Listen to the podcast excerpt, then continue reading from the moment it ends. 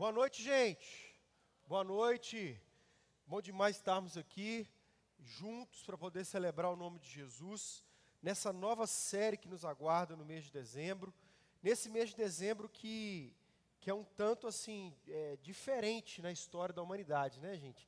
Natal, que mais? Me ajuda aí. Copa do Mundo. Vai ter ano novo daqui a pouco, não é isso? O que mais que teve no mês de novembro, dezembro, tudo misturado, não é melhor? Teve também eleição. Gente, meu Deus, o mundo virou um monte de coisa ao mesmo tempo, né? E é difícil a gente escolher o que, que a gente faz. Se a gente compra presente de Natal, se a gente compra blusa da seleção brasileira, se assiste jogo, o que, que, que a gente faz no meio disso tudo, né? Mas a gente, a gente precisa pensar que tudo isso também é muito bom, porque isso até nos remete à nossa série desse mês. A gente tá, vai falar sobre mesa, uma mesa para todos, né? E a gente está vivendo um mês especial que tem muita celebração, tem muita mesa, tem muita festa, tem muita comida, tem muita gente se reunindo. Amanhã tem jogo da seleção, muita gente vai se reunir para poder celebrar esse jogo, né? Ou chorar de tristeza, é um dos dois sempre, futebol é assim. Mas a gente está num, numa oportunidade da gente celebrar, da gente poder ter oportunidades de sentar em, torno, em volta de uma mesa. E eu gostaria dessa, nessa, primeira, nessa primeira conversa nossa de falar sobre uma mesa e, e que nessa mesa é um lugar de relacionamentos. A mesa ela é um lugar de relações. A mesa é um lugar de troca, de conhecimento, de vulnerabilidade, de conhecer os outros. E falta um pouco disso, às vezes, nas nossa, na nossa até na nossa sociedade, nosso, na nossa cidade, na nossa cultura, esse negócio da gente ter mais um pouquinho de mesa, né? Eu não sei, mas desde novo na minha casa, e eu lembro que a gente sempre sentou na mesa para almoçar. Tinha muito costume de jantar, mas sempre sentou na mesa para almoçar. E não podia ter televisão. Caso de você é assim também, não pode ter televisão, é hora da mesa sentou na mesa, todo mundo conversar, a gente vai bater um papo, vai colocar os problemas em dia, vai brigar, vai pedir perdão, mas vai ficar todo mundo na mesa, né?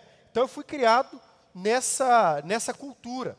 E também levei isso para minha casa. Hoje lá em casa a gente tem a oportunidade de na maior parte, a maioria dos dias, da gente sentar na mesa, desligar a televisão, só agora na Copa do Mundo, né, gente? Eu deixo um joguinho ligado assim devagarzinho, né? Não é verdade? Só na Copa do Mundo pode deixar o jogo ali. Mas a gente tem essa, essa cultura também de sentar numa mesa, de conversar, de compartilhar, de estar junto, de contar sobre o dia, de falar sobre o dia. É muito legal, é muito importante isso. Mas se perdeu um pouco, e eu sei, esse tempo de mesa. Né? Nem todo mundo também tem essa oportunidade, nem todo mundo tem essa, esse privilégio de fazer isso na, na correria, no corre-corre, no nosso tempo, no deslocamento para o trabalho, às vezes é muito longe, às vezes não dá tempo, às vezes viaja. Então, a gente perde um pouco isso.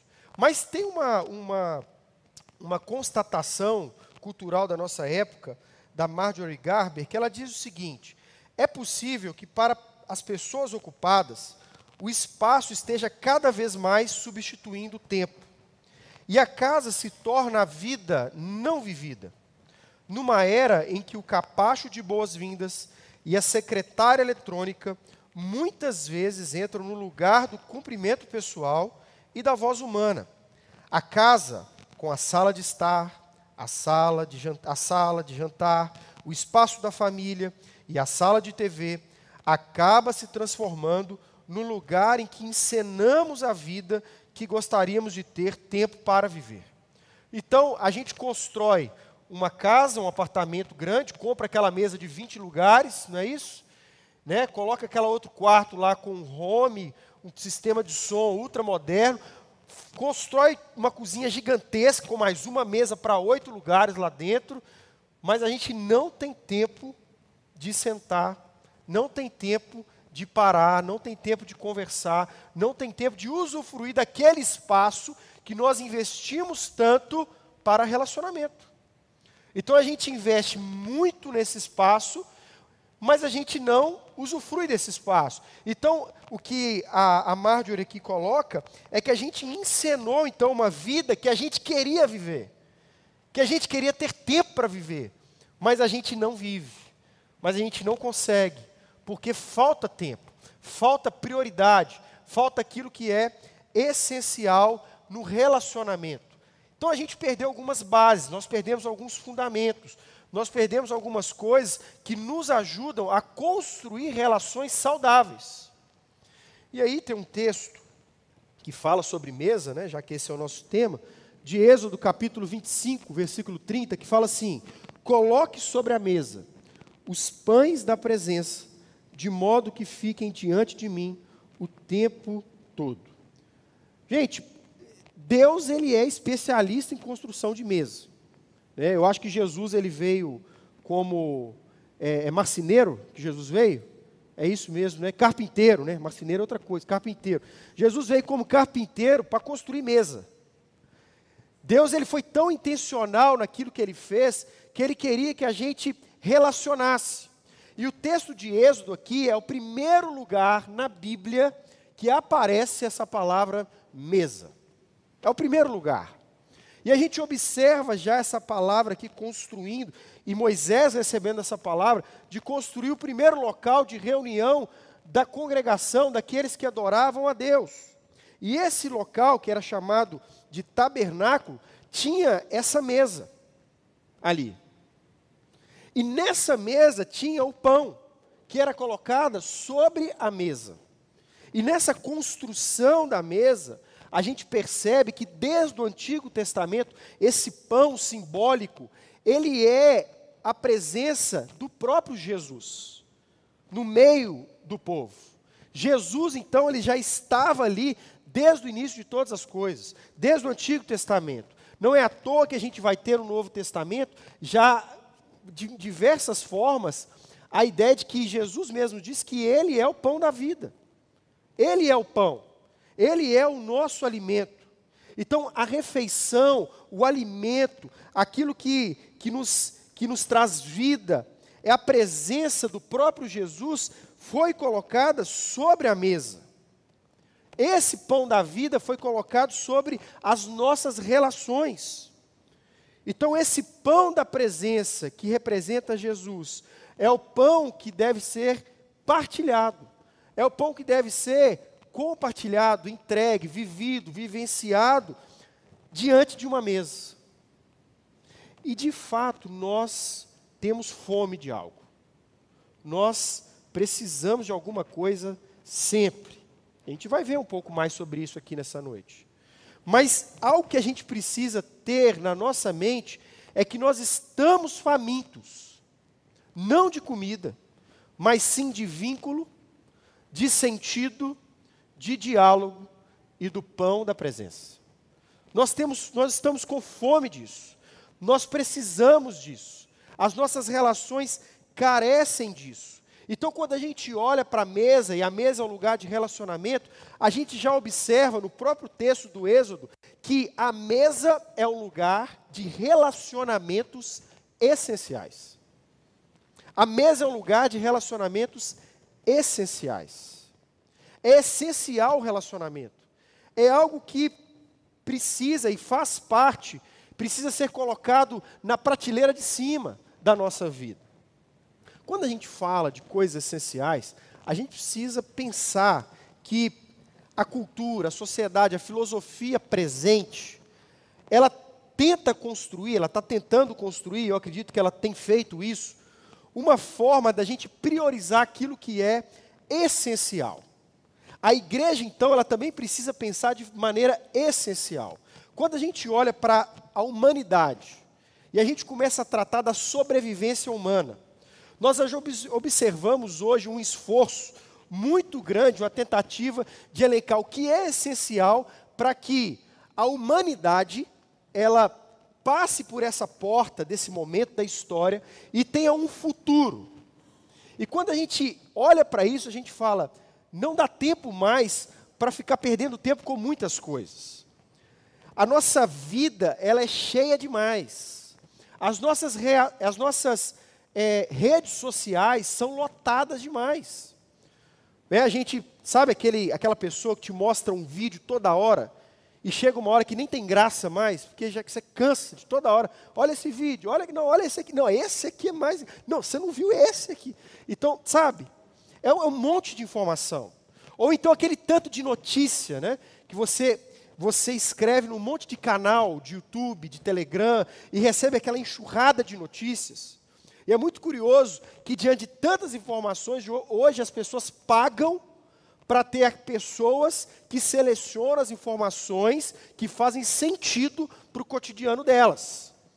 Então, se a pessoa ela quer algo sobre economia, ela vai pagar alguém que vai que vai filtrar as informações na área da economia. E todas as áreas são assim. A gente precisa parar e pensar que a, a filosofia, a história, então, ela tem caminhado para isso. Quando a gente observa, e eu eu li essa reportagem essa semana, muito interessante, do Richard Fisher, na revista digital da BBC, e é muito interessante que ele trouxe isso. Ele mostra que há uma tentativa do pensamento humano, diante de um momento decisivo, de elencar aquilo que é essencial. E ele chama isso de a dobradiça da história. É a oportunidade da gente continuar enquanto, enquanto raça humana. E ele fez isso a partir de um livro chamado Sobre o que Importa. Olha só, a nossa cultura, a nossa sociedade está conversando sobre o que importa, sobre o que é essencial. Então, quando a gente pensa nisso, e ele estende esse, esse pensamento, e ele vai chamar isso de, de um altruísmo eficaz, que é uma cooperação hum, da humanidade em relação àquilo que é prioridade para a preservação da espécie humana, ele vai dizer que o altruísmo eficaz é a necessidade de identificar o que nossa sociedade deve priorizar para garantir o futuro da nossa espécie a longo prazo. É preciso gastar bastante tempo e recursos para reduzir urgentemente os riscos existenciais de longo prazo. O principal objetivo é determinar o verdadeiro ponto de mudança, de direção na história, a fim de maximizar o bem-estar da espécie e garantir o florescimento do futuro. Então, a sociedade entendeu isso. Eu não trouxe a reportagem inteira, ela é extensa, mas o que eles vão tratar é assuntos climáticos, que é prioridade. Assuntos climáticos é prioridade. Vamos conversar sobre isso. Vamos pesquisar sobre isso. O que é prioridade para a continuidade da espécie humana? E aí ele elenca algumas coisas, poucas coisas, mas coisas essenciais. Quando a gente olha então para a filosofia, a gente observa isso. A filosofia contemporânea, o pensamento contemporâneo. Quando a gente olha então também para a nossa, para a natureza, para a criação, também a gente vê, vê isso. O caso da caatinga, por exemplo.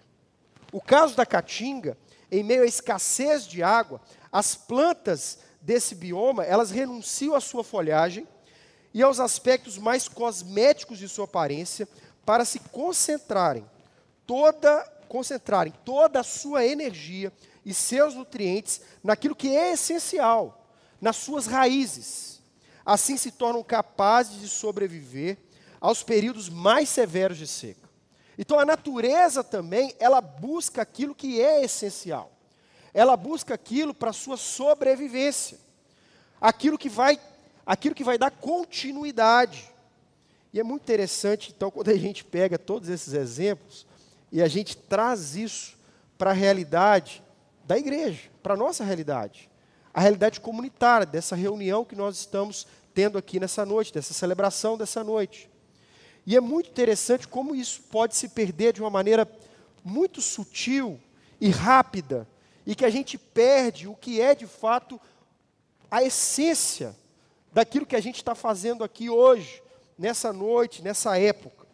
E aí a gente precisa revisitar alguns pensamentos, como o John Stott. O John Stott, ele falou o seguinte: muitas igrejas estão doentes porque tem autoimagem, uma autoimagem falsa. Não percebem nem o que são sua identidade, nem o que são chamado, chamados a ser sua vocação. Todos sabemos da importância para a saúde mental de ter uma autoimagem precisa. O que vale para as pessoas vale igualmente para as igrejas. Então a gente olha a sociedade, o pensamento da sociedade, nós olhamos a natureza e também, o John Stott coloca aqui, o que é essencial para as pessoas, para os indivíduos. E isso se estende, então, à igreja, que é uma comunidade de pessoas. E o que é essencial para nós? No meio da pandemia, eu assisti uma live, eu marquei essa live, é, aguardei com muita expectativa, a gente estava no meio da pandemia, estava tudo, muita coisa fechada. E é, uma, e é uma live que foi com Francis Collins e com Tim Keller. Francis Collins, ele era consultado, é um cientista, ele é era consultado pela Casa Branca sobre decisões no meio da pandemia a serem tomadas. Ele era consultado pelo governo americano. E ele juntou com o Tim Keller, que é o, o grande pensador dessa área de igreja do nosso século, ele junta com o Tim Keller para falarem sobre a igreja, a sociedade no meio da pandemia. E a resposta deles para aquilo que é essencial foi algo muito simples. Muito simples. Eles responderam o seguinte: na área do relacionamento, o que é essencial para uma igreja é um tremendo foco nas pessoas de fora da igreja. Primeira coisa. E a segunda coisa que ele elencou foi uma tremenda concentração sobre quais são as necessidades das pessoas dentro da igreja. Então ele disse: a gente, a gente nunca, nós nunca estivemos numa situação que o mais importante é olhar para as pessoas que estão fora e para as pessoas que estão dentro. Até antes da pandemia, os Estados Unidos e o Brasil, muito motivado né, pela forma de ser igreja americana, a nossa motivação, o nosso jeito de fazer igreja era construções, forte ênfase em eventos, forte ênfase em estruturas. No momento da pandemia, Tim Keller e Francis Collins, eles dizem não, não é mais a estrutura, não é mais as construções, não é mais o tamanho das coisas. Mas a partir de agora, o que a nossa sociedade, o que é essencial para esse tempo, é um olhar para as pessoas, tanto de fora quanto de dentro. Dentro dessa prioridade que eles trazem, né, e aí a gente precisa olhar o que é essencial, aquilo que se encontra, aquilo que dá fundamentação como uma mesa a gente precisa pensar de três maneiras e responder três perguntas. Essa consultoria aí do Maxine Company é de uma das consultorias mais famosas dos Estados Unidos. Eles elencam três coisas: quem somos, como trabalhamos ou o que fazemos e como iremos crescer. E no quem somos, nós já temos a resposta. Nós somos uma igreja que treina e envia crianças, jovens, adultos, conscientes da identidade no reino de Jesus, a viverem missionalmente. Olha aí os de fora, né? o conceito de missionalidade é um olhar para as pessoas de fora, é a missão para aqueles que ainda não, tem, não estão na mesa com Jesus. Esse olhar no cotidiano da vida. Esse é o olhar. Então, essa aqui, essa aqui, gente, é a missão, é o propósito, é a visão que eu estou falando aqui, da ser amor em específico. E quando a gente olha para a própria Bíblia, ela vai dizer que todos se dedicavam de coração ao ensino dos apóstolos, à comunhão, ao partir do pão, à oração. Em todos havia um profundo temor. Os apóstolos realizavam muitos sinais, maravilhas. Os que criam reuniam num só lugar, compartilhavam tudo que possuíam, vendiam propriedades e bens, repartiam dinheiro com os necessitados, adoravam juntos no templo diariamente, né? e o templo, logo em seguida aqui, aquele templo judeu que eles reuniam naquele pátio, no lugar de fora, eles foram expulsos dali e reuniam nas, no meio da cidade, e aí nas casas, nos lares, para comer e partir o pão com grande alegria e generosidade. Então, essa é a dinâmica da igreja de Jesus desde o início. E nós também buscamos essa dinâmica, olhamos para essa essência. Agora, o que fazemos? Multiplicar discípulos de Jesus por meio do ensino, vivência, do mesmo amor que recebemos dele. Então a gente multiplica isso, a gente estende isso, a gente leva isso para outros. E 1 João 4 vai dizer: Amados, visto que Deus tanto nos amou, certamente devemos amar uns aos outros. Ninguém jamais viu a Deus, mas se amamos uns aos outros, Deus permanece em nós e seu amor chega em nós à expressão plena. Então nós temos agora uma relação de amor, de relacionamento a partir de Jesus, e que isso tudo faz com que em nós Jesus seja visualizado. E como a gente cresce, né? A, aquela consultoria ali toda, né, fala sobre uma organização. A igreja é uma organização. E como cresce essa organização? E aí a gente encontra pouca, poucas coisas no Novo Testamento. Mas a igreja cresce. Em Atos 2 é dizer que Deus acrescentava cada dia mais pessoas. Mais pessoas iam sendo salvas. E aí a gente observa também que os que acreditavam nas palavras de Pedro foram batizados. E naquele dia, olha só em Atos, houve um acréscimo de 3 mil pessoas. Depois, um pouquinho mais na frente, muitos tinham ouvido a mensagem creram. Agora são 5 mil. Depois a gente vai observar o crescimento, mas sem números. Crescendo o número de discípulos, crescia rapidamente o número de discípulos em Jerusalém. As multidões cresciam, cresciam e cresciam. A partir desse crescimento, o que, que acontece? Há uma extensão, há uma fala, um direcionamento do Novo Testamento para uma prática missional. Ou seja, a gente percebe Filipe com o etíope conversando, explicando a Bíblia, explicando as Escrituras, Pedro com Cornélio, a conversão de Paulo, com ênfase também profundamente missional. Paulo é o apóstolo dos gentios, aqueles que não eram da religião judaica aqueles que viviam diante de filosofias, outras religiões, Paulo vai diretamente a esses. Um profundo apelo a esse tipo de vida missional para aqueles que estão de fora.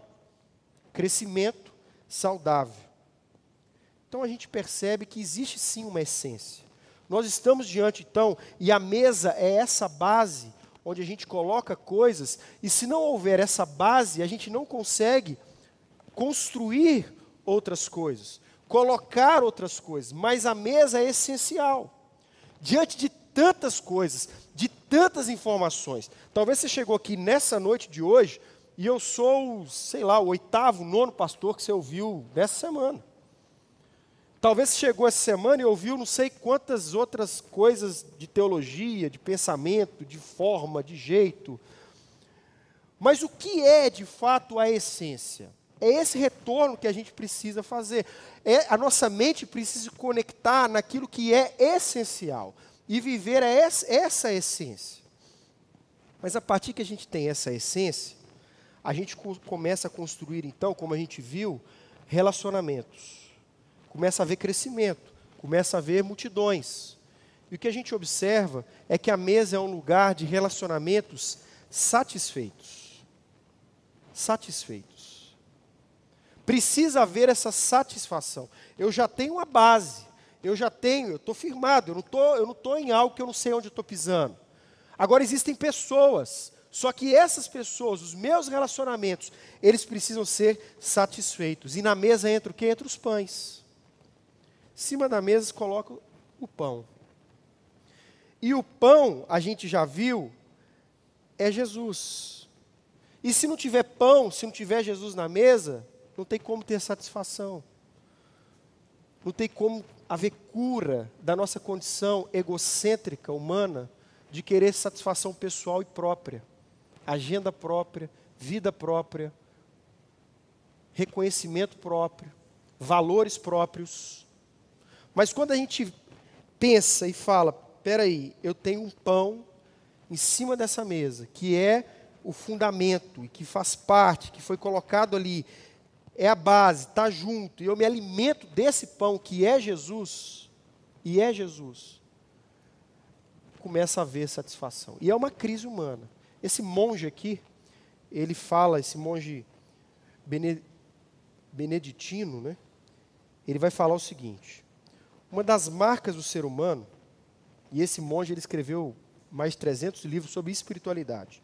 Ele vai dizer assim: uma das marcas do ser humano é a mania de querer cada vez mais, cada vez mais, de nunca estar satisfeito com o que lhe foi dado. e chama isso de avidez, é avidez. Assim dizem, por exemplo, os sábios da Grécia, prejudica a saúde do ser humano, igualando aos animais. Ela destrói o fundamento da comunhão humana. É a causa de desavença e de guerras, gente. Essa insatisfação humana dos relacionamentos que tem base o egocentrismo. Então, quando o pão, quando o relacionamento com Jesus ele começa, aí sim é possível eu estabelecer um canal de relacionamento com o próximo saudável. Mas que eu não espero do outro que ele me satisfaça, porque eu já estou satisfeito a partir de Jesus. Não é um relacionamento de troca, não é um relacionamento de mercadoria, não é um relacionamento que o outro ele representa uma rede de contato, de network, de abertura de portas e eu vou me encontrar com ele, vou me relacionar com ele esperando algo. Não. Mas é um relacionamento baseado no pão da vida, na comunhão com Jesus. Nem sempre na Bíblia o pão, ele é algo positivo. O pão aqui dessa mesa era um pão sem fermento, mas no Novo Testamento a gente observa Jesus, no momento que ele vai atravessar o barco, ele coloca ali um pão que é um pão tóxico, vamos dizer assim, que é um pão perigoso. E ele vai dizer assim: olha, cuidado com esse pão, porque o fermento desse pão, e ele diz isso para os discípulos, que está dentro do coração de vocês, que não está estabelecendo um relacionamento correto comigo, o que está no coração de vocês é o fermento dos fariseus, é o fermento da religião, é a hipocrisia. Vocês são hipócritas, Jesus fala com os religiosos, discípulos religiosos, carregados de religião é hipocrisia. Porque o que Jesus está dizendo é: a minha relação com vocês não é uma relação de troca, eu não espero nada de vocês. A minha relação é uma relação de entrega, a minha relação é uma relação de graça, e a minha relação é uma relação estabelecida na verdade e não na mentira. Não é hipocrisia, mas é a verdade. Diante disso, que a gente tem essa verdade, que essa verdade come com a gente na mesa, ela se relaciona com a gente e nós nos alimentamos dessa verdade, nós precisamos entender que nenhuma relação, então, nenhum relacionamento vai suprir essa insatisfação do pão da vida. Nenhuma tentativa de ter filhos, nenhuma busca por um casamento, nenhuma nova oportunidade de emprego, nada disso vai substituir a insatisfação que é não ter um relacionamento com Jesus. Tim Keller, ele vai dizer no livro dele: na mesa, o alimento demonstra que nosso apetite e nossos sentidos, visão, olfato, audição e paladar são satisfeitos. São satisfeitos. O ser humano, por completo, é satisfeito.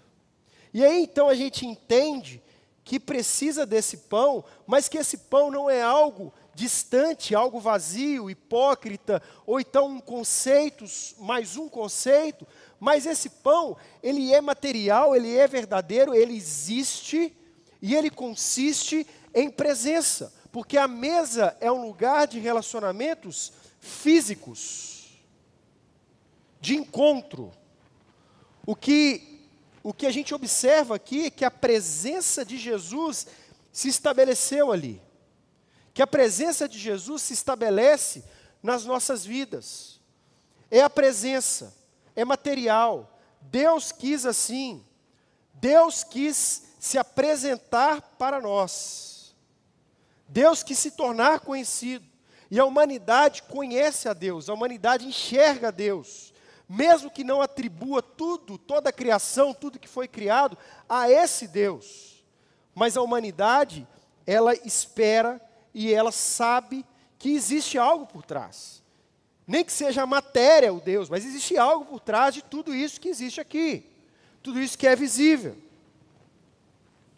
Para isso, nós precisamos ser, ser no sentido da comunicação de Deus humana, sermos vulneráveis, de nos apresentarmos como nós somos, Deus então se apresenta à humanidade. Deus se estabelece numa relação de mesa. Deus se coloca numa mesa. O próprio Jesus numa mesa, e nós já cantamos essa música aqui diversas vezes, e, e, a gente canta ela sempre, né? Mas a gente não vai cantar hoje, tá? Porque não é ela que vai terminar a nossa celebração. Mas que é no partir do pão que os nossos olhos se abrem, não é isso? Que a gente enxerga tudo. É na mesa, é no partir, é na comunhão. Muito interessante ouvir algo desse TED Talk aqui sobre vulnerabilidade.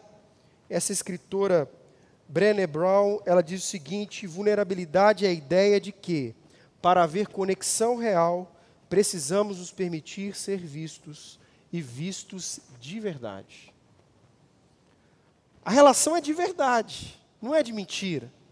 Então eu preciso ser visto de uma maneira real. Não dá para brincar de ser visto. Eu estava eu lembro que eu, li, eu, eu, eu pesquisei algumas coisas sobre, em determinada época, sobre um trabalho que foi idealizado e começou com o pastor Rick Warren, Saddleback, nos Estados Unidos, e ele começou é, um trabalho chamado Celebrando a Recuperação, baseado nos alcoólicos anônimos, dez passos de recuperação, e igrejas evangélicas utilizam, igrejas católicas também utilizam esse método de recuperação. Tá? Não quero aqui discutir nada sobre isso, mas é um método que foi utilizado, ajudou muitas pessoas. Agora, é interessante observar nesse processo que o Rick Warren, e ele, antes de colocar isso na igreja dele, ele sentou na roda, ele sentou na mesa e participou do processo. E algo muito interessante que ele abriu, foi vulnerável para o grupo que ele estava inserido no processo. E ele, eu lendo ele, ele, ele falando sobre isso, e ele disse que ele, as pessoas ficavam espantadas com a vulnerabilidade dele, com a fala dele, as pessoas entenderem que ele era de verdade, ser humano. E ele participou de todo o processo. E aí ele viu que funcionou na vida dele, né, que ajudou muito as questões que ele tinha que lidar, e ele estendeu isso e desenvolveu esse método de ajuda. Agora, Está vendo? Ele se colocou numa posição de vulnerabilidade. Rick Warren, para quem talvez desconhece aqui, é autor de um livro, Uma Igreja, Uma Vida, né? Uma Vida com Propósito. É esse livro mesmo. Livro que vendeu milhares. Nadador famoso converteu lendo esse livro. Um livro fantástico. Ajudou muita gente. Agora, é a vulnerabilidade. Porque Deus escolheu ser vulnerável. Deus escolheu ser assim. E a vulnerabilidade é o que nos conecta. Numa mesa, quando a gente abre o nosso coração, quando a gente fala aquilo que está ali dentro, a nossa vivência semanal, as nossas lutas, a gente expõe as nossas falhas, a gente cria vínculos muito profundos, relacionamentos.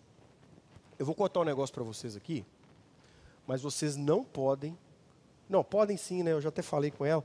É aquela coisa que você vem de carro, e aí você fala, amor, eu vou contar esse exemplo. Aí sua esposa fala, amor, não fala não, melhor não. Mas eu vou contar para vocês, eu vou, eu vou falar isso aqui com vocês hoje, tá? Eu vou falar isso com vocês hoje. Porque, gente, mas vocês não me julguem não, tá? Promete que não vão me julgar? É vulnerabilidade, viu, gente? É vulnerabilidade. Eu estou falando de vulnerabilidade, eu confio em vocês aqui, tá? Eu fui cair numa cilada de seguir um conselho de amigos e assistir uma série do Netflix chamado Casamento às Cegas. Quem riu é porque vê. Ó, eu comecei a assistir, comecei a ver esse negócio. Gente, esse negócio prende, tá? Prende, esse negócio não começa não. E aí o pessoal tá ali, aquele pessoal, ninguém vê ninguém, e começa aquela coisa, aquela fala. E, gente, sabe o que foi muito curioso? Muito curioso observar que aquela relação, aquele é um laboratório, né, não sei, um laboratório muito sério, mas é uma, uma espécie de um laboratório, naquele, naquela criação de vínculos ali, de relacionamentos, o que, o que gerou relacionamentos assim, que foram um pouquinho mais para frente, o que duraram, é a vulnerabilidade. As pessoas não se enxergavam. Então tinha relacionamento que a pessoa falava assim, olha, eu peso tanto, eu tenho um metro e tanto, eu, eu, eu, eu, tomo isso, como aquilo, eu sou da cultura fitness e tal. E outro, nossa, você também, eu também sou. Então vamos lá, a gente vai ser fitness, as pessoas vão nos amar porque a gente vai ser lindo. Na hora que se encontraram, acabou. Não durou muita coisa. Agora, quando as pessoas, uma, uma sem ver a outra, sem saber aspectos físicos, nada. Mas quando começaram a abrir o coração, sabe aquela hora que você está ali atrás, até você chora, vendo? Eu não choro, não, tá, gente? Mas mexe muito com a gente. Você vê a pessoa abrindo o coração, lá porque lá na minha história, eu era criança, lá na minha cidade aconteceu isso, no meu relacionamento. Eu, aí a pessoa fala assim, né? Eu nunca contei isso para ninguém. Aí eu falei, peraí, está contando para ela, mas eu estou ouvindo aqui, um milhão de pessoas estão ouvindo, mas tudo bem, não vamos criticar o programa não. E aí, a pessoa está se tornando vulnerável daquele, gente, é muito interessante que a relação, ela gruda, a relação, ela fica, a relação, ela permanece. Relacionamento, então, não baseado no casamento às cegas, né, mas baseado no que Deus fez, o relacionamento, então, ele é algo que necessita de vulnerabilidade marido, mulher, namorados, amigos, amigas, se não existe vulnerabilidade, se não existe fala verdadeira do coração, sentar na mesa, repartir a vida, não existe profundidade de relacionamento. Ainda não é um relacionamento profundo. Vulnerabilidade, então, se encontra aí. Deus se fez vulnerável. Olha o que diz a própria Bíblia: os céus proclamam a glória de Deus o firmamento demonstra a habilidade de suas mãos. Dia após dia, eles continuam a falar. Noite após noite, eles o tornam conhecido. Tornam quem conhecido, gente? Deus. Deus se torna conhecido através da natureza. Ele está mostrando quem Ele é, a beleza dele. Você tem dificuldade de combinar roupa? Olha para a natureza e fala: peraí, o mar azul, o céu azul, todo azul, vai ficar bonito. Não vai ficar feio, não. Mas colocar um tênis branco fica bonito. Também. Eu estou assim, eu estou de noite e uma lua branca. A natureza, então, ela revela quem Deus é. A natureza, ela mostra quem Deus, Deus se expõe, Deus se torna vulnerável, Deus se torna conhecido, gente. E nós, seres humanos, também precisamos disso. Sermos vulneráveis uns aos outros, uns com os outros. Gosto muito dessa frase do Leonardo Boff, teólogo, que ele diz o seguinte: Todo menino quer ser homem. Todo homem quer ser rei. Todo rei quer ser Deus. Só Deus quis ser menino. É a gente querendo ser rei. E o próprio Deus veio como menino, chorando como menino, vivendo como menino, sendo vulnerável como menino. Maria e José tendo que trocar fralda, sei nem como que era a fralda da época, quero nem imaginar. Mas vulnerável. Jesus estava lá entregue a seus pais, trabalhando vulnerável, machucando a mão na carpintaria, machucando a mão, ficando doente, com gripe. Jesus teve gripe, gente. Ele era homem, ser humano como eu e você. Quando a gente fala de Natal, então, a gente está celebrando esse momento, esse momento do menino que veio como nós e que se relacionou e que viveu entre a gente, que se expôs entre nós, que chorou com a gente, que sofreu com a gente. É esse Jesus que a gente está conversando. É aquele que nos atrai de uma maneira extraordinária, porque não existe nenhum carisma humano capaz de nos atrair como o ser humano que foi pleno como Jesus, que foi perfeito, que foi 100% humano. Rodrigo Bilbo, do podcast, eu não coloquei aí, desculpa, mas ele diz o seguinte: enquanto os homens sinistramente buscaram a divinização como meio de salvação, paradoxalmente, Deus tornou-se humano em Jesus para salvar. O homem tenta buscar ser divino, controlador, dominador de todas as coisas, seres humanos, mas Deus se tornou humano para nos salvar, desprendido de todas as coisas. O Natal nos anuncia esse menino poderoso que veio para nos transformar. A mesa nos mostra essa relação de essência, de fundamento criada pelo próprio Deus, e que sobre a mesa colocou Jesus, não somente pendurado numa cruz, morto numa cruz, mas colocou Jesus andando sobre a mesa, relacionando com a humanidade, depois morto, ressuscitou, mas tudo isso que ele viveu, capaz de nos mostrar quem nós de fato dever, deveríamos e devemos ser, como Jesus. O Natal, então, é esse olhar. Talvez a gente já falou de tanta coisa, e eu confesso que eu vim pensando, ontem eu pensei muito nisso. Eu já falei de Copa, já falei de Natal, falei assim, né, nos relacionamentos. Já falamos de, de, de Ano Novo, já planejamos isso, já fiz tudo. Mas a gente não falou do Jesus menino a gente não lembrou desse Jesus menino. Tem muita coisa para a gente falar enquanto sociedade, mas tem uma coisa que a gente esquece: é Jesus. Tem uma coisa que a gente para de pensar às vezes na nossa semana, é Jesus. Tem uma coisa que para de tomar conta da presença na nossa mesa, e é Jesus. O que, que você precisa tirar de não essencial da sua vida para que você foque no que de fato é essencial? O que, que você precisa tirar da sua agenda? Talvez tem muita coisa. Talvez tem coisas do passado. Talvez tem questões religiosas que você precisa tirar. Conceitos religiosos. Teorias filosóficas. E que você precisa falar assim: peraí, eu preciso me voltar para aquilo que é essencial e é Jesus. É essa mensagem. É a mensagem de Jesus, é o que ele fez. Eu preciso olhar para a vida dele. Isso é o essencial. É isso que me alimenta, é isso que me dá vida. Existe alguma pessoa, existe algo, alguma pessoa que você esteja insatisfeita com ela? Existe alguém que você não consegue se conectar mais? Alguém que você, sabe, despreza? Alguém que você não tem um olhar mais de perdão? Você acredita que Jesus ele pode mudar essa, essa situação no seu coração, na sua mente? Você acredita que Jesus pode mudar isso a partir de uma relação com Ele? de vida, de transformação, de perdão, de chegar ao ponto naquela cruz, o Jesus que diz: Pai, perdoa, eles não sabem o que estão fazendo. Eles, não, eles ainda estão entendendo a relação que eu tenho com, com o Pai, com você, Pai. Que é uma relação de amor, de perdão, de misericórdia. A relação deles ainda é de avidez, a relação deles ainda é de competição, é de insatisfação é de guerra, é de contenda. Mas, Pai, eu vim ao mundo, eu me tornei menino, e eles vão ver o que é o reino de Jesus, através daquilo que eu fui, através daquilo que eu sou. Existe alguém que você precisa perdoar, que você precisa restabelecer, que você precisa estar ali e falar assim: olha, não é que eu vou sentar na mesa dele, mas tem lugar, tem lugar na minha mesa. Pode ser que, que volte para sua mesa. Pode ser que você assente um dia na sua mesa.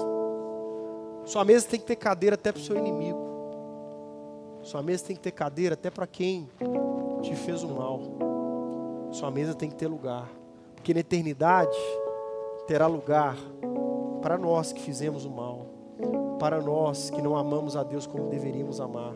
Para nós que um dia pecamos, mas que fomos transformados, porque Jesus quis nos colocar nessa mesa. Necessitamos de uma constante disciplina na presença. O pão é físico, é a presença de Deus. Quanto mais profundas as nossas feridas, as nossas dores, mais tempo nós devemos passar na presença de Jesus. Mais tempo nós devemos estar junto com Jesus, porque é ali que tem o pão da vida. É ali que tem a presença que nos transforma e nos cura. Que essa mesa que esse pão e que essa presença faça sentido na sua vida. Pai, obrigado pela realidade que o Senhor nos mostra e que é a verdade.